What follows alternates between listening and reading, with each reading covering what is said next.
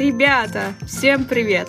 Это Мила. И Катя. И подкаст «Годно». Подкаст о событиях в мире и культуре, начиная с 1991 года. Вот мы добрались до 2019 года. Хотела извиниться перед слушателями за то, что последние выпуски у нас выходили нерегулярно. Мы что-то, как нам по 30 исполнилось, стали по очереди очень сильно болеть. И, в общем, это влияет на выход наших подкастов. Мы очень хотим всегда выпускаться поскорее, но что-то болеть, походу, нам нравится больше, чем записывать подкасты. Но мы обещаем, что последние выпуски мы выпустим по расписанию. Но это не точно. Слава богу, у нас есть подкаст, и когда мы болеем, мы такие, надо выкарабкаться и жить ради подкаста. Вот теперь закончим его, я не знаю вообще, будет ли хоть какая-то мотивация не болеть. Да. 2019 у меня лично был одновременно очень классный и самый дерьмовый год просто. Опять самый дерьмовый? У тебя же уже был самый дерьмовый О, нет, год. хорошо, это второй по дерьмовости год. Топ-3 дерьмовых годов. Господа слушатели и госпожи слушатели, в 2019 у меня было много событий, и одно было очень долгое и длинное. Оно называется «Моя жизнь в Америке, работа официанткой и жизнь в трейлере с мексиканцами». Yeah. Я в годно не буду рассказывать об этом, потому что у меня есть целый отдельный выпуск подкаста «Трудовая аудиокнижка», где мы с моей подругой, которая меня затянула в Америку, очень подробно рассказываем, как так вышло, как у нас была жизнь устроена, сколько мы зарабатывали, как нас обижали. Этот опыт был одним из самых сложных вообще в моей жизни эмоционально. Поэтому я сейчас буду говорить честно, как есть. Это American Dream. Давайте называть вещи своими именами. Dream, который мы заслужили. Доехала до дома, села на кровать и как начала рыдать. С Людой спускаем, э, с Милой спускаемся. Блин, даже не знаю, как тебя назвать, кто то В общем, с этой женщиной спускаемся. И поэтому ваши пути с богатыми американцами на горе не сталкиваются. Второе. Почему этот год был дерьмовый, я рассказываю в еще одном выпуске своего подкаста. О, Господи. У тебя что, есть отдельный подкаст «Дерьмовые года» с Милой? Это как годно, но только там каждый год все плохо. Говно. Каждый выпуск только самые негативные события из нашей жизни и жизни мира. И жизни Мила. Да. Этот выпуск, где я немножечко рассказываю, почему год был очень плохой, называется «Новогодний спешл». To make long story short, у меня были проблемы с налоговой, и мне не дали визу в Новую Зеландию, а еще меня укусила собака бездомная на улице. И что-то это все как бы бесконечно сыпалось на меня, что в какой-то момент меня мама стала посылать в церковь, а я подумала, может, это и не такая плохая идея, потому что такое ощущение, что я где-то напортачила кармически. Ну, знаешь, зашла в церковь и самовоспламенилась бы там просто посередине помещения, потому что это тебя сглазил. Но это, короче, то, о чем я не хочу тут рассказывать. Давайте я лучше вам расскажу про классные события в этом году. Например, в этом году я ездила с подругой в Италию. И я бы хотела рассказать вам не о том, какая Италия крутая, потому что это абсолютно бесполезно. Италия очень крутая, и слов не хватит описать эту страну. Но мы с подружкой там часто останавливались у итальянцев по каучсерфингу. И у нас там было две истории, особенно запомнившиеся нам. Во Флоренции мы жили у дяденьки по имени Лука. Он был, на самом деле, довольно мерзкий, он был какой-то очень похабный. Но у него был великолепный сын 18-летний. Которому было некомфортно уже от вашего внимания, да? Вы отомстили ему. Ему было, наверное, некомфортно от внимания его отца к нам, потому что его отец рассказывал про всех русских женщин, с которыми он спал, и, видимо, он считал, что если он спал с русскими женщинами, то другим русским женщинам пипец, как интересно об этом слушать. Это же так работает. Когда ты остаешься у кого-то по каучсерфингу, как-то принято на ужин сводить, либо как-то что-то приятное сделать. Я вот решила приготовить русские блины. Встала пораньше специально, где-то час я стояла у плиты, пекла блины. И потом, когда я допекла блины, Давиде уже проснулся, встал такой, ого, что это тут у вас? Мы такие блинчики. Класс. Я ушла в комнату, и через минуту туда заходит Таня с абсолютно потерянным выражением лица. Я говорю, что случилось? И она говорит, Давиде съел все блины. Я такая... Что? Знаете, сложно представить, как человек за минуту, который у меня не был на кухне, мог съесть все блины. Оказалось, в общем, что он такой, все, да, можно есть? Таня такая, да. И он берет, ставит перед собой всю тарелку с блинами, сверху мажет вареньем и просто как тортик начинает резать и есть вот так вот. Вот не русский человек, сразу видно. Не знаю, что с блинами делать. Ну, в общем, я очень расстроилась, конечно же, потому что я не сильно выспалась в тот день ради этих блинов и осталась без завтрака. Слушай, ну ты же хотела ему приятное сделать, так что, по сути, просто очень быстро произошло. Давай повторим эксперимент. Ты встанешь в 6 утра, будешь печь блины, я их все съем, Но это при условии, что я буду хотеть сделать тебе приятное. Кто сказал, что я хочу? Еще в этот же день мы как-то очень нелепо случайно купили мороженое за 10 евро, что в тот момент было 700 рублей. Это был какой-то мошеннический развод. Мы просто потом в Италии во всей не сыскали еще одного такого же дорогого мороженого, и, в общем-то, мы назвали этот день День вытянутого лица, потому что с нами все время происходили какие-то напасти, от которых мы просто охеревали. Я просто тоже вспомнила смешную историю про мороженое в Италии. Обожаю ее. У меня тоже было очень вытянутое лицо И тоже рука. покупали мороженое. Там как бы был не отдельный киоск мороженого, а там был какой-то ресторан, и у него сбоку выходила на улицу такая витрина с мороженым. И, видимо, чел, который накладывал это мороженое, он же был как-то задействован в ресторане, там, официантом или еще кем-то. Потому что мы туда, когда подошли, мы там очень долго ждали, пока он придет. И когда он пришел, он такой В запаре был. да, там все смотрел, что там делают, его там кто-то звал, и он стал накладывать мороженое, положил его, а там много шариков кладут, и обычно они довольно сильно возвышаются над рожком. Я ржу. Он мне дал это мороженое, он неаккуратно очень его положил, и оно стало сползать. И я ему говорю, можете, пожалуйста, поправить мороженое, потому что оно падает. И он как бы его подцепляет и кладет заново этот же шарик, но так как он сильно отвлекался, он кладет его не обратно мне в рожок с мороженым, а просто сбоку на мою руку, которая держит мороженое. И после этого он просто разворачивается и уходит. И я стою в полном шоке, потому что я держу рукой мороженое, и рядом просто огромный шарик лежит у меня сбоку на руке. И я поворачиваюсь к мужу такая, типа, «Э, что делать с этим? Я даже не нашла в себе силы как-то, типа, поругаться с этим чуваком, потому что, во-первых, он сразу же ушел, и мне, наверное, еще полчаса чтобы ему что-то сказать. Во-вторых, это была такая нестандартная подача. Нестандартный сервис. Ты такой, может, так надо? Ну да, просто, может, это, знаете, как любят всякие экстрим подачи. Кто-то коктейли поджигает, кто-то мороженое тебе в руку кладет просто. Я продолжу про хостов смешных. Когда мы приехали в чудесный город Матера, который, кстати, сейчас засветился в начальных сценах нового Джеймса Бонда, я там была. Хо-хо. В этом городе мы договорились, что нас встретит. Господи, я даже не помню, как хоста звали. Но мы его называли Иисус, потому что у него были очень голубые светлые глаза, длинные волосы, и он такой был очень возвышенный, абсолютно не приспособленный к жизни. И эта неприспособленность к жизни заключалась в том, что он попросил нас отвезти его в загородный дом, его, ну, мы такие, ну, ладно, пойдем в загородный дом спать. А там как бы не было никакого постельного белья, никакой комнаты для нас отдельной, дивана отдельного. То есть он просто сдвинул два дивана в доме, в котором как бы еще нужно на самом деле и ремонт сделать, и обставить его. То есть это был в процессе строительства замерший дом. То есть там было не супер уютно, плюс там был... Без крыши. Нет, он был с крышей, но там просто Слава нас ждали богу. два сдвинутых дивана без постельного белья, и мы все втроем должны были на нем спать.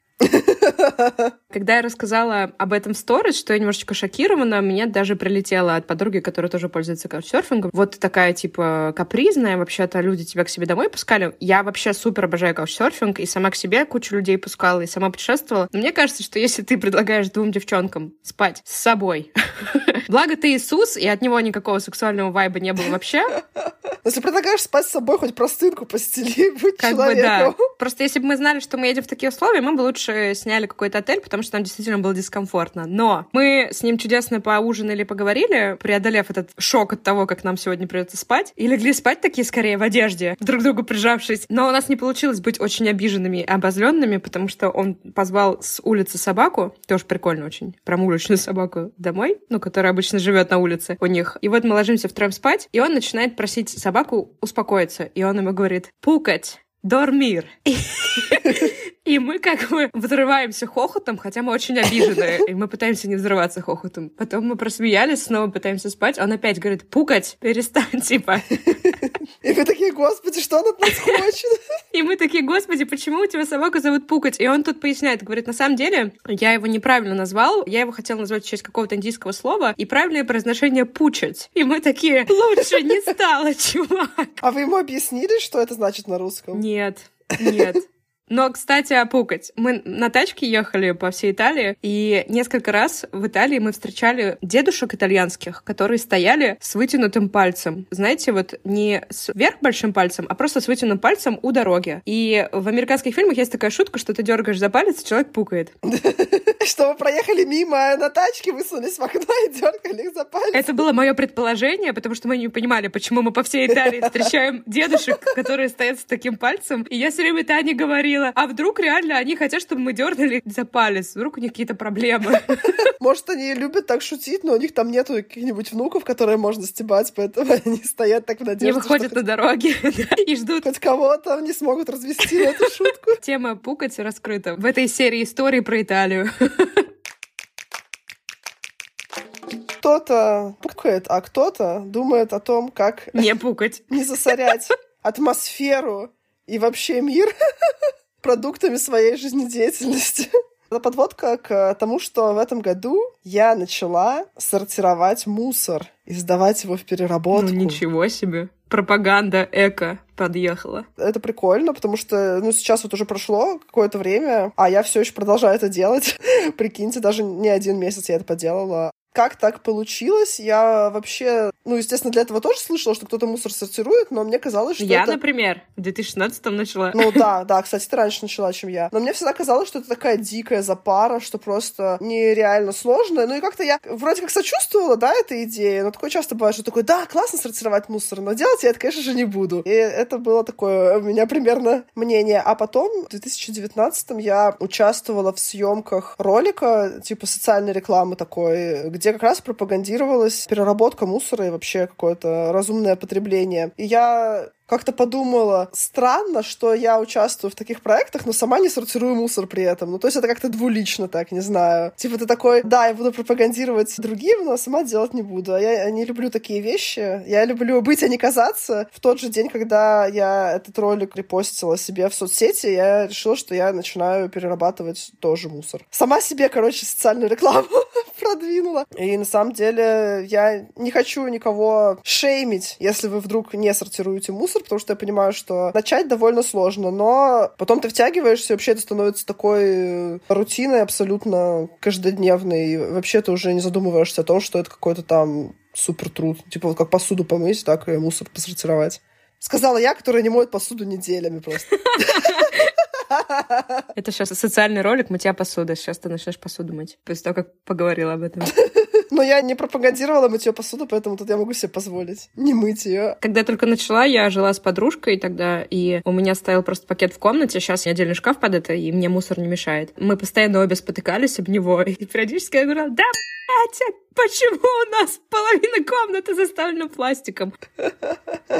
Я очень люблю всегда вопросы от людей, которые почему-то хотят поспорить со мной на эту тему, хотя я никого не заставляю реально. То есть я не прихожу к друзьям и не говорю, ну вы козлы, почему вы не сортируете. Но почему-то, когда ты говоришь, что сортируешь, у людей включается какая-то реакция, типа, что я не сортирую и буду тебе доказывать, что сортировать бесполезно. Это чувство вины. Они понимают, что делают что-то правильно, но самим как бы либо не хочется из лени, либо не может, и поэтому они начинают себя успокаивать. Минутка психотерапии. Ну да. Но мое любимое это то, что они говорят, что ну вот нас не научили с детства, мы уже в этом плане не сможем. Ну, а нам же по 75 лет. Помочь планете. А вот наши дети, они вот, да, вот они вот смогут уже сортировать. И я такая, типа, а кто их научит-то? Еще второе мое любимое, это когда тебе говорят, ну тебе же деньги за это, да, дают какие-то. Я такая, да, блин, просто я золотилась на этом мытом тетрапаке. Просто, знаю, квартиру себе купила, мусор сдавая. Да нет, блин, на самом деле еще ты доплачиваешь, чтобы тебя увезли этот мусор иногда. Так что нет, ребята, это чисто чисто... Чисто фан. Так что сортируйте мусор и поменьше пердите. Но если очень хочется, просто вставайте у проезжей части с вытянутым пальцем. Тогда вы хоть кого-то и порадуете. если я или моя подруга будем проезжать мимо, мы обязательно поддержим вашу инициативу.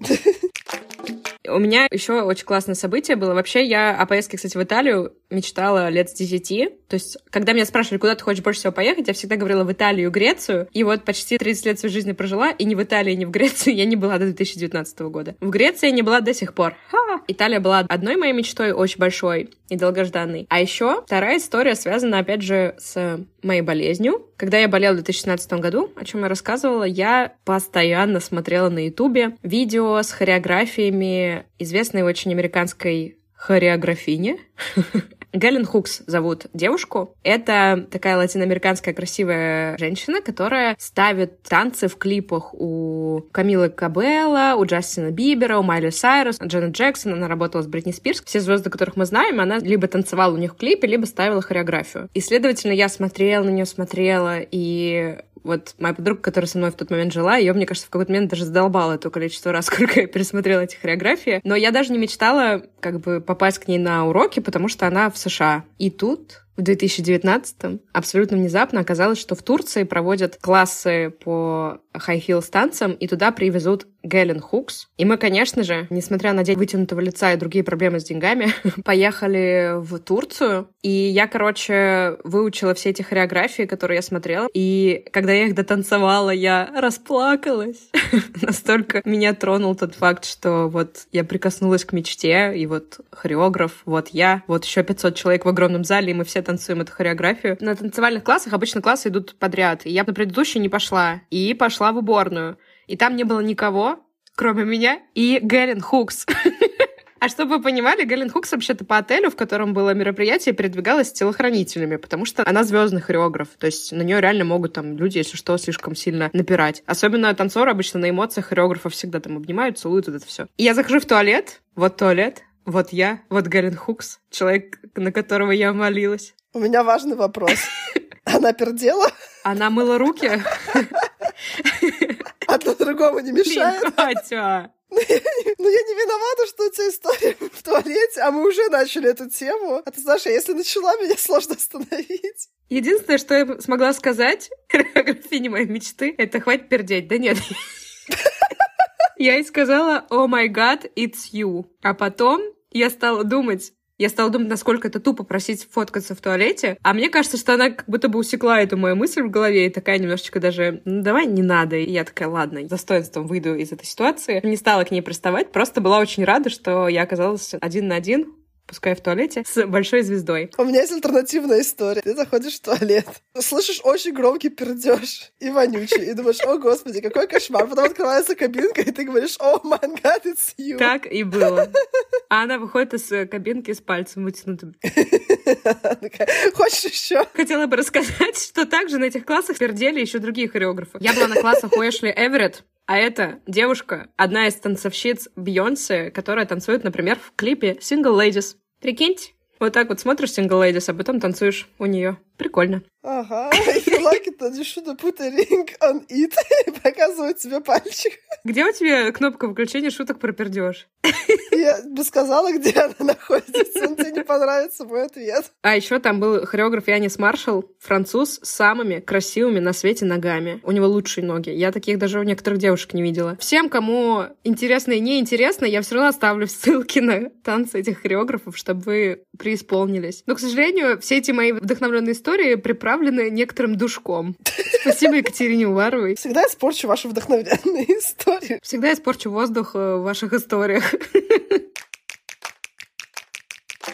А я хотела рассказать историю вместе с тобой. Какую? Кстати, про классную вечеринку, на которую мы ходили в этом году. Потому что была очень смешная вечеринка. У нас большая компания друзей есть, и мы любим устраивать периодически какие-нибудь безумные вечеринки. И вот у нас была вечеринка в этом году, очень классная, в стиле Макса Коржа. Называлась на контрольный флет. Примечательно она была тем, что парни, которые взяли на себя организацию этого, они придумали очень классные алкогольные конкурсы, из-за чего мы очень быстро перестали нормально функционировать функционировать. Начался какой-то трэш. И там э, происходило, в принципе, много забавного, но я поделюсь с вами двумя интересными историями. В общем, ребята танцевали, и в какой-то момент один из парней просто поднял руки вверх, и, ну, так как ему уже было за 20, у него вылетело плечо в этот момент. Вызвали скорую, его там осмотрели, но сказали, что мы не будем вам гипс накладывать, когда ему там прибинтовали руку, еще вернулся обратно. А так как видели не все, что с ним произошло, он начал рассказывать, сказал, что я поднял руку, его спросили, а как ты поднял руку? И он показал, как он поднял руку, и у него снова вылетело плечо. И мы снова вызвали скорую туда же. по тому же поводу. И просто скорая приезжает такая... Ты чё, долбоёб? И на этот раз ему уже наложили гипс, чтобы он больше никому не показывал, что с ним происходит.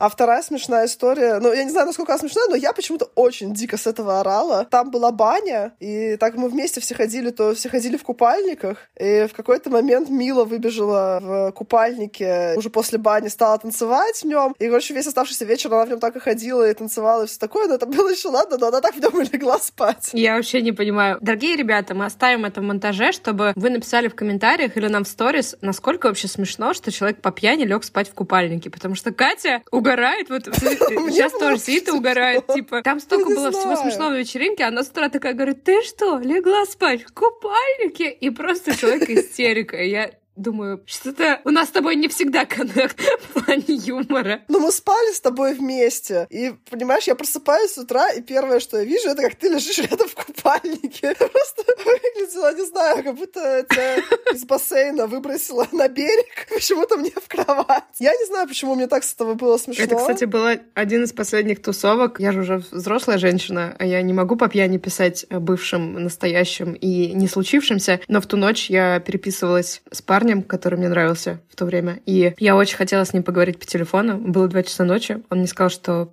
обязательно позвонит, и уснул. Я такая, ну ладно. На следующий день на каком-то видео я услышала свой голос со стороны. Причем там не меня снимали, но услышала просто, как я говорю. И такая, ёб твою мать. Слава богу, что мы не созвонились. Мне кажется, я такая пьяная в жизни не была. Может быть, ты осталась в купальнике на случай видеозвонка? Он такой звонит тебе ночью, а ты такая, а я уже при параде в купальнике. А я такая просто так разговариваю. А я себе вывихнула дважды руку в купальнике, чтобы ты мне на это сказала. На скорой люди бы еще больше веселились. Увозя, причем из места, где нету водоемов, человека в купальнике с вывихнутой рукой. Она просто пытается плавать, не понимая, что вокруг земля, постоянно выворачивает. Мне кажется, это обычная история для людей в таком алкогольном опьянении. Ладно, мы, короче, тут не за алкоголизм, алкоголизм мы на самом деле супер редко пьем. Но метко. Я в прошлый раз рассказывала вам про Бэнкси и про то, что испортили металлическим столбиком Ивана Грозного. И культурные шокирующие новости продолжались и в 2019 году. Картина Архипа Куинджи Айпетри «Крым» стоимостью 20 миллионов рублей, была украдена. Посетитель выставки Денис Чуприков рассматривал картину, а потом тупо снял ее со стены и унес. А так можно было? Походу, да. На следующий день ее нашли и отправили на реставрацию, потому что на ней, конечно же, оказались повреждения в итоге. Человека отправили в колонию, и уволили начальника службы безопасности музея. Я, в общем-то, не понимаю, что сразу всех увольнять. Это как будто бы отменяет... Знаешь, как в настольной игре, типа карточка отмены произошедшего. Просто уволь того, кто виноват. Слушай, ну, если из музея просто можно вынести картину вот так вот на халяву, то мне кажется, что немножечко служба безопасности так себе работает. Если честно, мне кажется, что из многих музеев можно на халяву вынести картину. Слушай, у тебя было в одном из первых выпусков, там чуваки половину музея вынесли и не смогли уехать на машине. Ну, они не просто так вынесли во время, как бы, работы музея. Они хоть как-то старались старались, а тут вообще как Хорошо, бы... давай челлендж какой-нибудь, давай попробуем какую-нибудь картину вынести в купальнике, чтобы было смешно тебе особенно. Да, и вызвали скорую, потому что вывихнули плечо, вынося картину. Она была очень тяжелая. У меня новость из категории новости, которые мы заслужили. Наконец-то. 5 ноября умер козел Тимур. Господи. На самом деле, не очень веселая новость, но просто когда я ее увидела, я такая типа, что?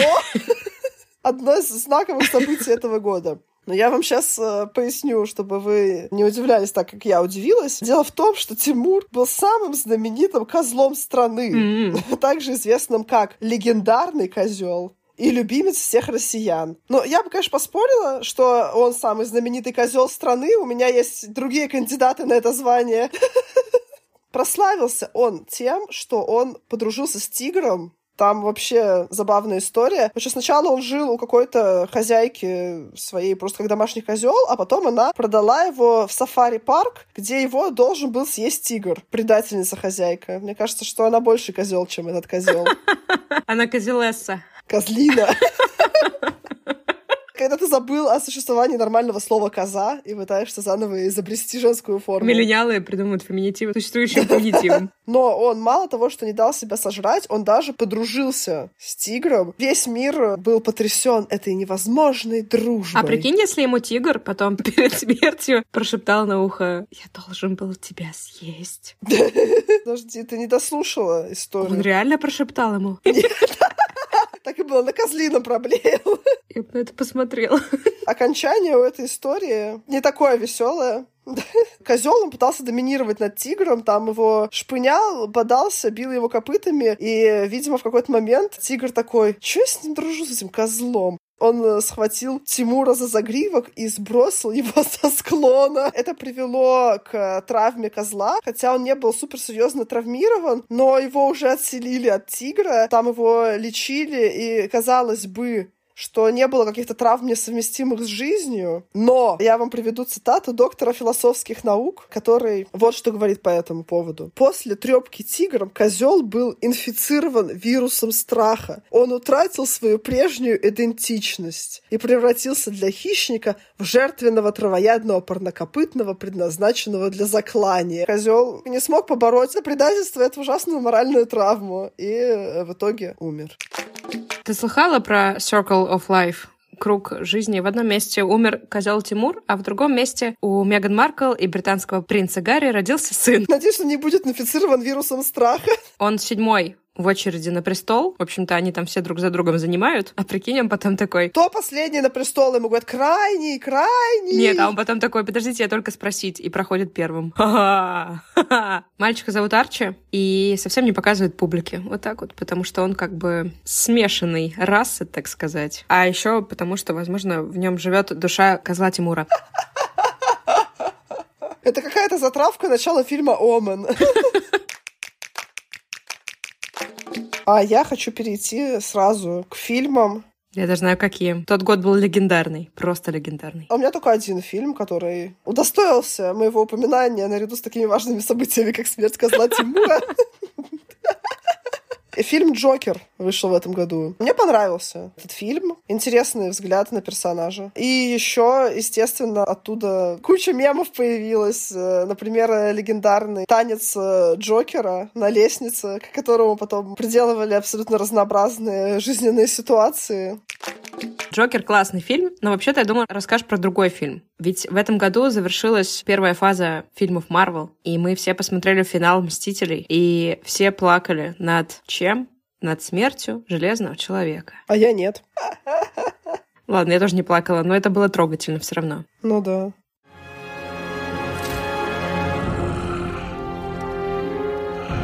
Я сама неотвратимость.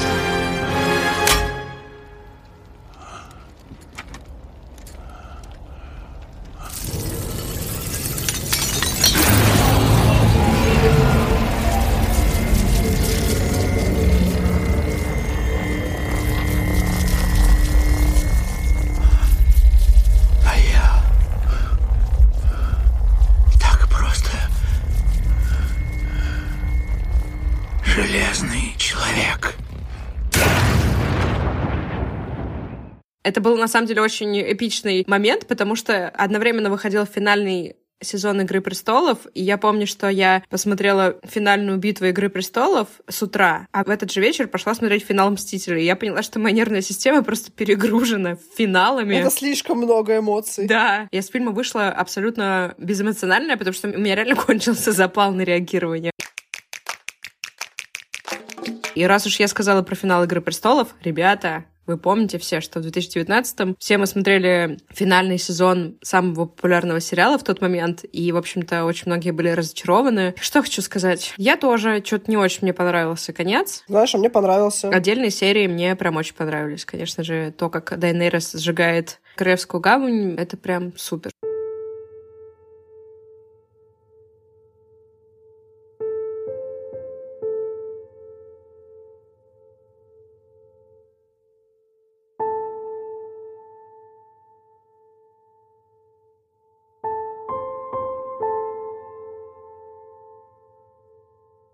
А еще там много мимасов было на основе последнего сезона. Все там угорали над э, стаканчиком из Старбакса. Помнишь это? Да, еще эта фраза легендарная «А зачем я еще проделал этот путь?» Да, вот эта шутка про «Зачем я проделал этот путь», она дико тогда замимасилась, и мы на самом деле до сих пор так шутим иногда. Больше всего мне понравилось применение этой шутки, когда мы через небольшое время после конца сезона были на свадьбе наших друзей, и девочка сказала нам до свадьбы, что она хотела бы в ЗАГСе, когда ее спросят, согласны ли вы, ответить, а зачем еще я проделал этот путь? Это смешно. Но отвечать она, конечно, так не стала в итоге, потому что все мы знаем, что в ЗАГСе лучше не прикалываться, там тебе внезапно могут... Пиздюлей дать. не засчитать твою свадьбу, но мы все в этот момент их бракосочетание представляли именно этот ответ, и очень это забавно. Хорошая фраза подходит к многим ситуациям в жизни. Но вообще, я помню, что я стала пересматривать первые сезоны во время выхода финального, и была видна колоссальная разница по тому, как проработаны герои, как развиваются, в общем, события. Короче, последний сезон классный, но он все-таки хуже, чем весь остальной сериал. Мое мнение. И, конечно же, мне очень жалко рыцарку, которая только обрела счастье Джейми, а он опять ушел к своей сеструхе. И раз уж мы заговорили о очень крутых сериалах, сразу же после «Игры престолов» HBO не хотел, чтобы от него все отписывались, поэтому он выпустил сериал, который в тот момент стал самым популярным, побив рекорд «Игры престолов», а именно сериал «Чернобыль» по очень известным событиям. Что я хочу сказать? Я хочу сказать, что я хочу, чтобы про российские события снимали сериалы не мы.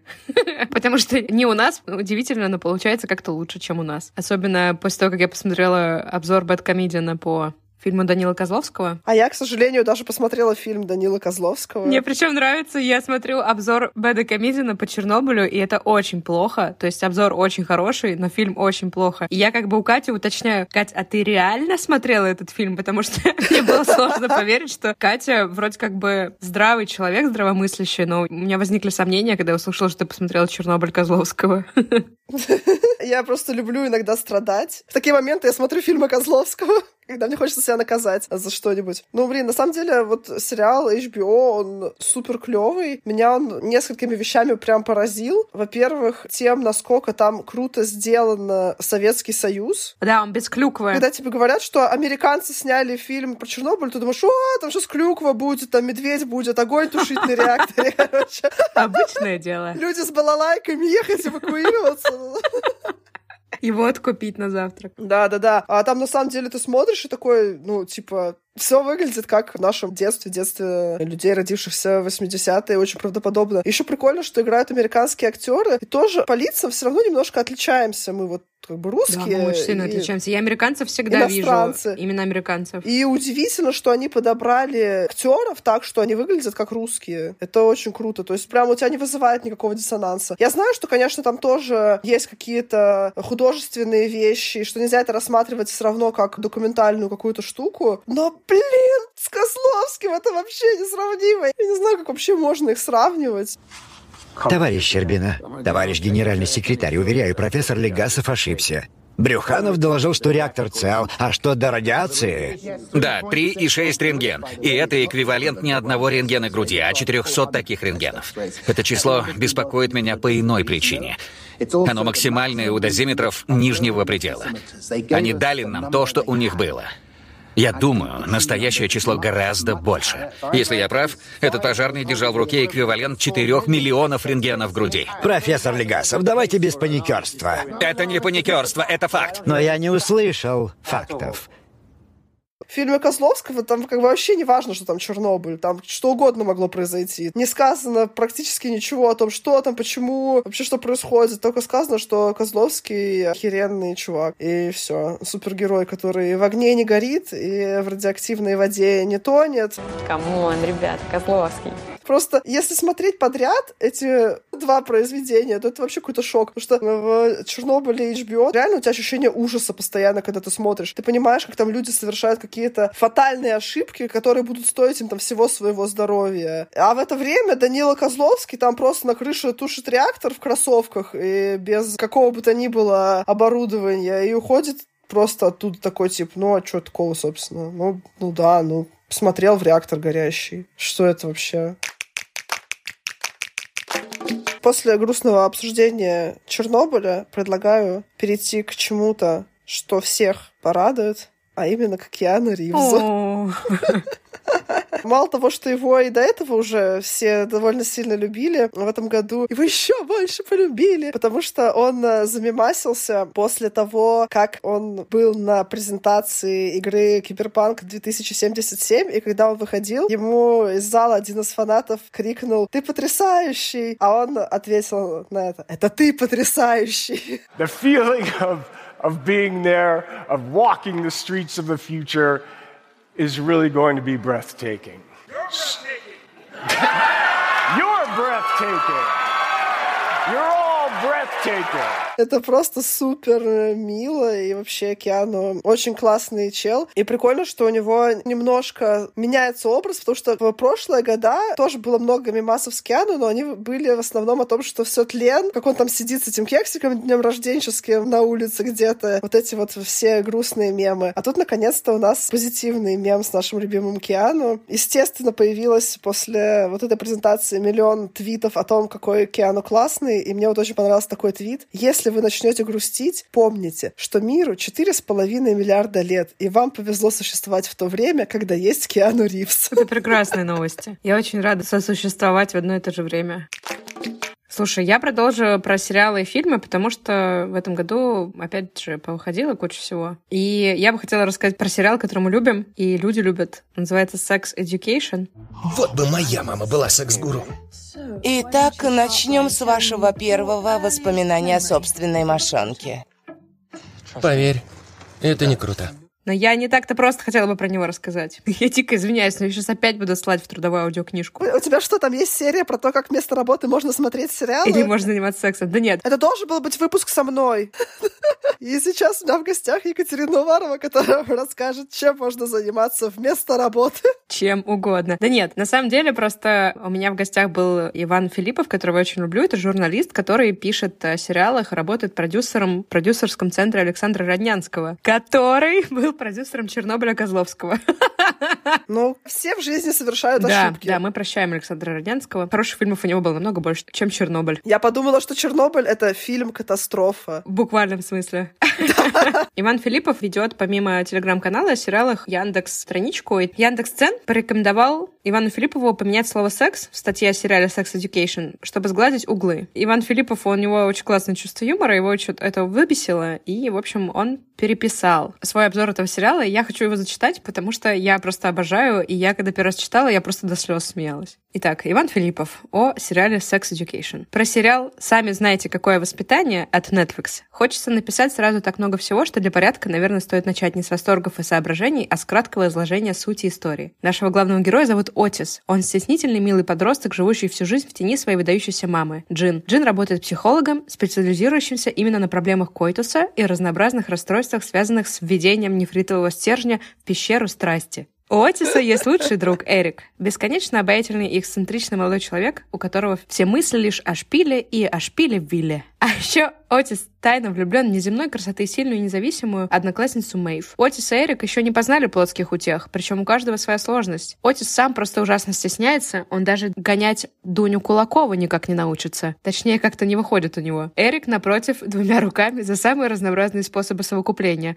Он даже однажды уже держал чужую брючную змею в своих руках, но до серьезных отношений дело так и не дошло. У всех у них есть какие-то сложности с соитием и копуляцией, которые, кстати, чаще всего по понятным причинам связаны совсем не с техникой введения жизненного конуса в пещеру Божественного Лотоса. Короче, я обожаю этот обзор Ивана Филиппова. Ну, а вообще, Sex Education — это один из самых моих любимых сериалов. Он очень смешной, невероятный, и при этом очень важный, потому что он поднимает вопросы секса не с заезженной стороны, что типа, о, секс — это классно, парни хотят секса. Говорит о сексе в самых разных его проявлениях. В том числе говоря о том, что если вам не хочется секса, с вами тоже все в порядке. Я такого раньше нигде не слышала, и слава богу, что об этом стали разговаривать. Очень рада жить одновременно с Киану Ривзом и с сериалом Sex Education. Сами знаете, какое воспитание. Господи, знаешь, что было бы лучше всего? Киану Ривз, снимающийся в сериале Sex Education. Его шпиль и шпилевили. Не обязательно, просто Киану бы пришел и сказал, неважно, как вы занимаетесь сексом и занимаетесь ли вы им, вы потрясающие. Нет, это ты потрясающий. А я расскажу про компьютерную игру. В этом году вышла игра Death Stranding, которая замемасилась сильно, и особенно сильно она замемасилась в следующем году, потому что эта игра, по мнению некоторых людей, представляет собой симулятор курьера. А все мы знаем, как они старались, когда начался у нас локдаун.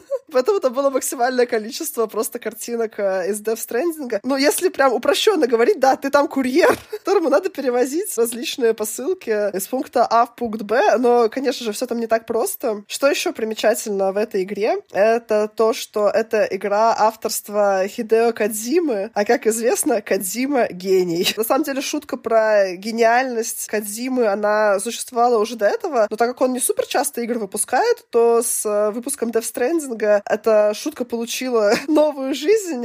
Самое прикольное, что как бы она одновременно и шутит, и иронизирует над тем, что Кадзима гений, придавая там ему какие-то абсолютно уже неземные качества, но при этом она как бы реально выражает восхищение фанатов, потому что, ну, что, он гений, что делать? Появилась куча мимасов на эту тему. Например, мне очень понравился твит, называется «Картина Репина». Хидео Кадзима завел страничку в Инстаграм. И нет ни одного коммента под его фото не на русском. И там реально принтскрины его странички в Инстаграме, где под каждой фотографией просто тысячи комментариев на русском. Кадзима гений, какая гениальная фотография. Целых две фотографии. Это гениально. Все в таком духе. Ох эти люди русские, которым делать нечего.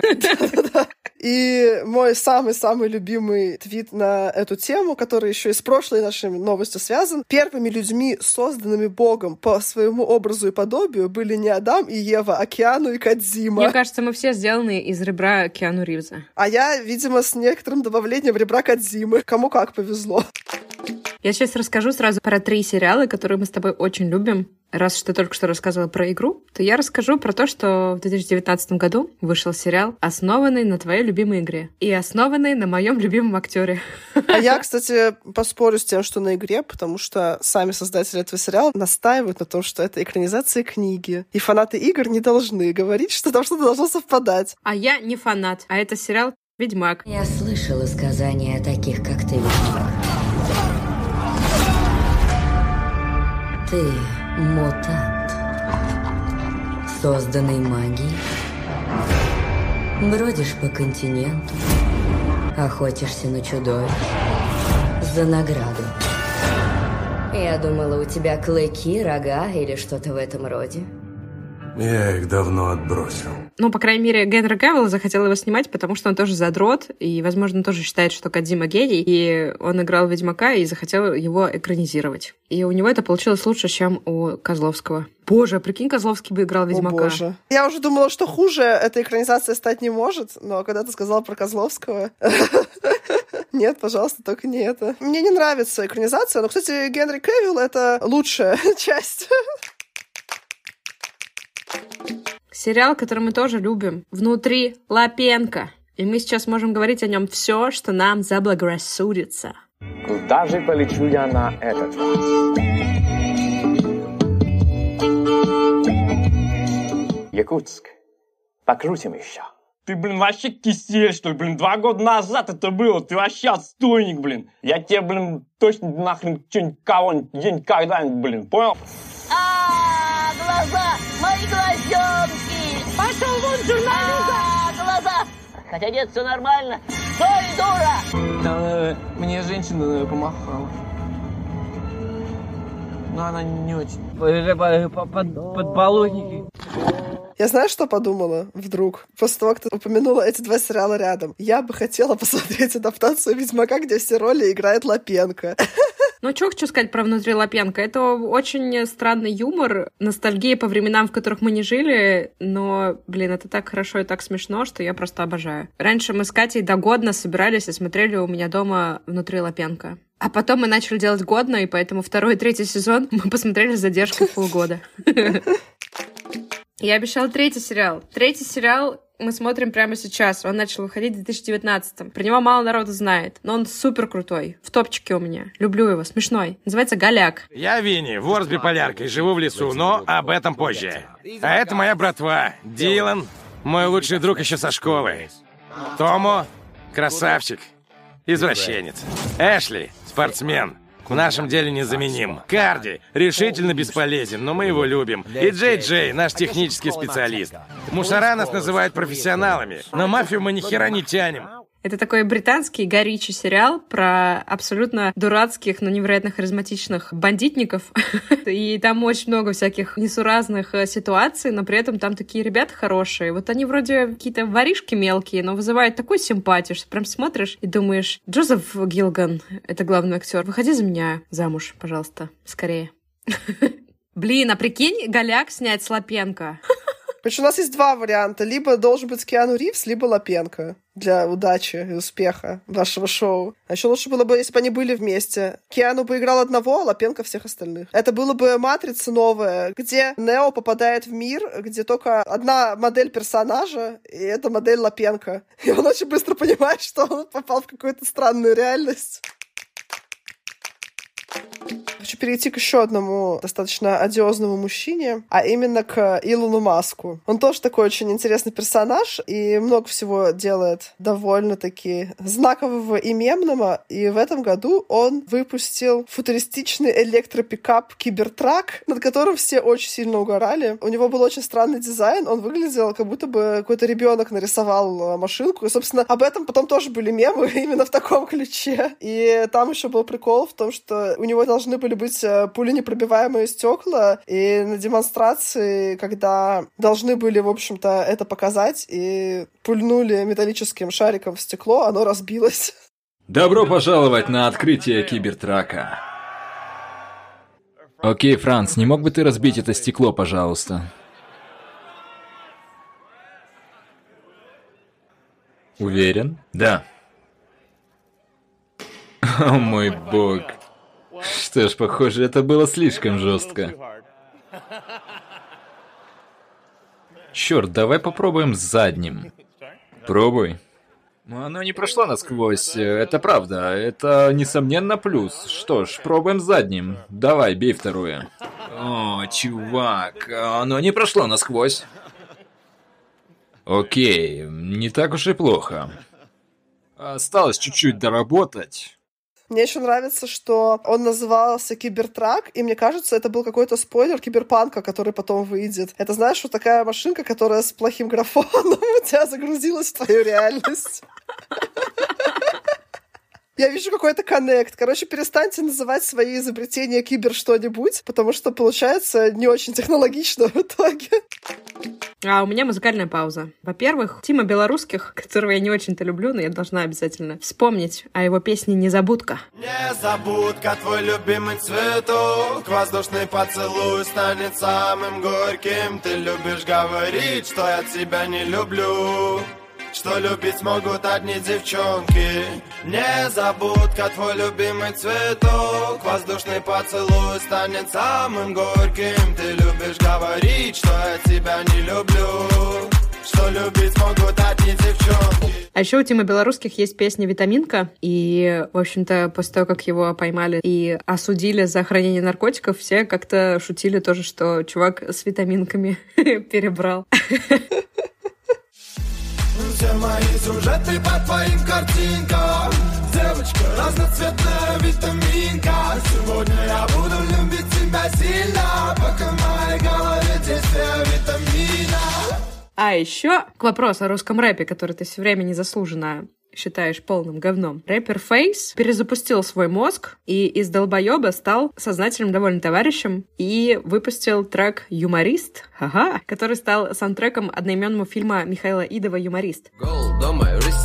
Я юморист, пошутил не так, и ты попал в блэк-лист Государева не милость, хоть я вроде бы и чистый Небо самолетом, Что меня удивило? Ну, во-первых, это песня про цензуру, которая невероятно актуально звучит еще в 2021 Что меня удивило, что Фейса позвали эту песню петь «Вечерний Ургант». Мы как бы были в шоке, потому что бабушки, которые смотрят «Вечерний Ургант», и люди помоложе, они обычно не готовы к тому, что чувак с татухами на лице будет про цензуру петь.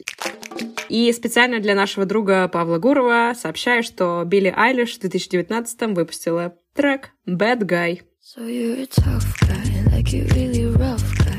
Can't get enough guy, just always so puff guy.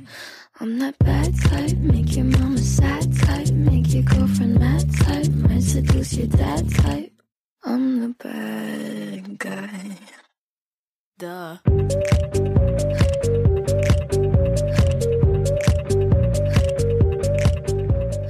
Тебя есть два варианта. Ты можешь быть либо guy, либо юморист. Что делать? Хуже всего, когда ты bad юморист. Да, это совсем плохо. Не делайте так. Я расскажу про то, что в этом году Человеком года по версии Time стала 16-летняя экоактивистка Грета Тунберг. У, привет, Грета! Да, я вовремя начала сортировать мусор. Да, тоже хотела сказать, что ты как чувствовала. Чтобы она меня не хейтила и не смотрела на меня грозно. Чтобы она не говорила тебе, что ты украла ее мечты и детство. Да, я не буду воровать мечты Греты, очень этого не хочу. There is no planet B. There is no planet blah. Blah, blah, blah. Blah, blah, blah. This is not about some expensive, politically correct green act of bunny hugging or blah, blah, blah. Там просто еще замемасился кадр, где она грозно смотрит на Дональда Трампа. Я бы не хотела, чтобы так на меня смотрели, пожалуйста, нет. Я буду сортировать мусор, Грета, я буду. А у меня последняя новость, на самом деле. Она чудесная и кукурузная. У, люблю кукурузные новости. Почти так же, как гороховые. Блин, Катя. Хорошо, чудо на кукурузном поле. Подмосковье совершил посадку А-321. Это был самолет уральских авиалиний, который 15 августа совершил аварийную посадку. Сразу после взлета в двигатели лайнера попали птицы. Поэтому пилоты посадили самолет с полными баками без выпущенных шасси на кукурузное поле. И птицы такие, ура, мы как раз любим кукурузу, как хорошо. Такие спасибо, что подвезли, да? Да, да, да. Все 226 пассажиров и семеро членов экипажа остались живы. Случившееся назвали чудом, ведь очень модно называть так аварийные посадки. У нас есть чудо на Гудзоне, и теперь у нас есть чудо на кукурузном поле. И фраза одного из пилотов Идем правее насоса вдоль рядов кукурузы. стала мемом. Эту фразу напечатали на футболках, выпущенных авиакомпанией. А первому покупателю футболки пообещали также подарить початок кукурузы с того самого поля в качестве сувенира. Раз ты начала про авиановости, у меня тоже есть авиановость. Хорошо, давай. Она не кукурузная и даже не гороховая, но тоже связана с едой, но, видимо, скорее с кошачьим кормом, потому что это новость про мем «Толстый кот». это очень прикольная история. Э, Произошла она с толстым котом и компанией «Аэрофлот». Мужчина хотел провести своего кота Виктора в самолете, но кот весил 10 килограмм, а это на 2 килограмма больше, чем разрешено провозить э, в салоне. Должны быть коты и собаки не более 8 килограмм. Но хозяин так просто не сдался, он э, не хотел, чтобы его котик летел в багаже, и он просто гениальную аферу провернул, блин. Это лучше, чем как чуваки крадут картины. Провоз кота. Он взял другого похожего кота, но менее жирного, привез его на взвешивание, его взвесили, а потом он подменил кота на своего кота. А куда он дел того кота? Ну, не знаю, наверное, какого-то человека еще нанял, который кота того увез. Просто, знаешь, он объявление на Авито подавал. Ищу двойника своего кота, но менее жирного для взвешивания. Я обожаю русскую смекалку. Просто обожаю. Это реально гениально. И все было бы хорошо, если бы чувак не решил потом поделиться этой историей в соцсетях, потому что я понимаю, конечно, что такое сложно держать в себе, такую гениальную аферу, когда провернул. И он про это рассказал. До того, как полететь? Нет, после того, как он слетал А. уже. После того, как он слетал, он рассказал э, эту историю, как он провез э, своего кота Виктора. После этого Аэрофлот узнал об этом, и они исключили этого мужчину из программы лояльности и лишили бонусных миль, причем у него там было какое-то э, большое количество бонусных миль. После того, как он уже об этом рассказал, в соцсетях поднялась огромная волна поддержки толстого кота. Появилось множество постов с хэштегами «Бронебагаж», «Виктор, летай», «Аэрокот» и мое любимое «Я, мы, толстый кот». Многие авиакомпании тоже решили хайпануть на этой теме и выпустили кучу своих реклам, связанных с этим котом. Например, мне очень понравилось там у Люфтганзы плакат с котом, э, который одет в такой э, пилотский шлем, и написано «Рады любым котам с такого-то года Люфтганза». Вообще, я тоже считаю, что я мы толстый кот, потому что возить зверей в багаже, это, мне кажется, как-то бесчеловечно, особенно учитывая, что было реально много случаев. И даже у того же аэрофлота, когда животные доезжали в таком, мягко говоря, не очень состоянии. Не очень живом, простите. Так что бронебагаж. Новость про еще один сериал, который вышел в этом году. Вышел сериал «Мандалорец». As it should always be, the foundlings are the future. This is the way. This is the way. This is the way. Это спин Звездных войн, и всем он нам запомнился, но, в принципе, похер на Мандалорца и на Звездные войны. Самое главное, что там есть малыш Йода. Does that bounty hunter leave you all alone in that big nasty ship? Это супер очаровательный персонаж. И хотя вроде как мы уже знаем, что его по-другому зовут, я ни разу не слышала, чтобы кто-то называл его иначе, как малыш Йода. Он супер миленький и классный. У меня новость еще про один мем. Это мем «Окей, бумер», который появился в этом году. Он э, появился в ТикТоке после того, как одна из пользовательниц ответила так на критику какого-то пожилого человека в адрес э, своих видосиков. И это стал такой универсальный ответ на любые претензии старшего поколения. Но что меня больше всего прикололо, что эту фразу в ноябре этого года использовала девушка в парламенте Новой Зеландии, 25-летний член э, парламента выступала, рассказывая об экологических проблемах, и ее перебил более старший депутат, и все, что она ему на это ответила, In the year 2050, I will be 56 years old. Yet, right now, the average age of this 52nd Parliament is 49 years old. Okay, Boomer. По-моему, это супер круто. И сразу, в общем-то, понятно. Позже она пояснила, что эта фраза обозначает коллективную усталость. И она добавила, что просто все устали слушать гундеж о том, что миллениалы все разрушили. Так что эта фразочка замечательно снимает сразу все претензии от старшего поколения. В этом году еще мы узнали, что нам не нужно не только одобрение старшего поколения, но и также одобрение мужчин. Потому что Рибок предложила нам перестись с иглы мужского одобрения на лицо.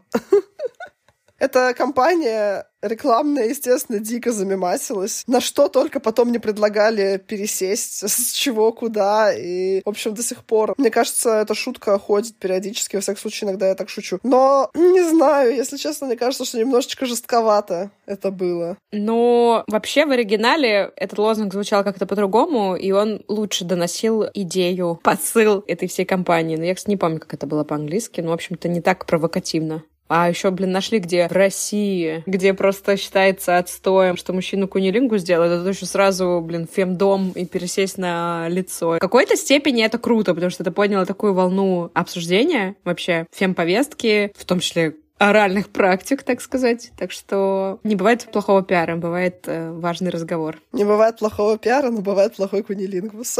вот что мы узнали из этой рекламы. Это точно, вот что мы узнали из нашей жизни. А прикинь, есть же фильм без лица. И там женский персонаж такой, куда же мне пересаживаться, о господи. Помогите Даше найти лицо. Блин, странно, что Икея не сделала потом какую-нибудь рекламу, типа «Наши стулья удобные, как мужское лицо». Дорогие слушатели, нам все еще нужно ваше одобрение. Да, просто не пересаживайтесь на наши лица, а лучше пересаживайтесь в комментарии к подкасту в Apple подкастах или Кастбоксе. Каждый комментарий помогает нашему подкасту привлечь чуть-чуть внимания. Нам осталось совсем немножко, а до 300 оценок мы так с вами не добили, а так хочется шутить про 300 и различные профессии. Поэтому, пожалуйста, если вы еще не оставили нам отзыв, не поставили нам оценочку, сделайте это, не стесняйтесь. Я напомню, на всякий случай, если вы все еще с нами, что нам еще можно переслать донат, чтобы мы с Катей порадовались не только морально, но и материально вашей поддержки. Да, присылайте нам донатики, репостите, лайкайте, потому что зачем еще мы проделали этот путь? Все, ребята, услышимся в 2020 году. Это будет последний выпуск. Время делать рыдания, так сказать. Пока-пока. Всем пока.